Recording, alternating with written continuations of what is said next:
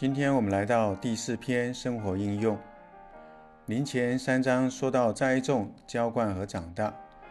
在六节，保罗说：“我栽种了，亚波罗浇灌了，唯有神叫它生长。”我们都需要生命的种子栽种在我们心里，而不是知识的加多。栽种绝对是在那林里生命的事，不是仅仅在心思里教训的事。在临前三章九节，保罗说。我们是神的童工，你们是神的耕地，神的建筑。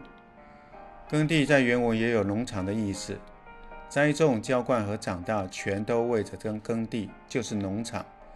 在神的农场里，我们必须有所生长。我们所生长的乃是基督。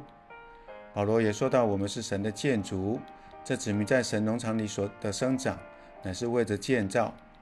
换句话说，神的农场生长基督，而基督为着建造。三章继续告诉我们，有一些出于基督的东西已经栽种到我们里面，接着还需要真实的生命执事做浇灌的工作。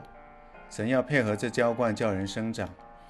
当基督从我们里面长出来，这生长就变化我们，以产生金银宝石，为着神的建造。神在他自己里无需增长，但他在我们里面需要增长。我们在教会里并不是做改正、调整或改良人的工作，那是宗教里的事。我们乃是栽种和浇灌，使神能在人里面增长，叫人生命长大，将人变化成为宝贵的材料，好为着神的建造。长大与变化乃是有神在点人里面一直增长。我们应当常向主说：“主啊，接管我的心思。”我把我的我心思的地位全都给你，这样神就会在我们里面更多的增长。我们也需要给他地位来接管我们的情感，使我们的情感被他的爱好和感觉所充满。若是这样，神就能一直在我们里面增长，使我们以神的增长而长大。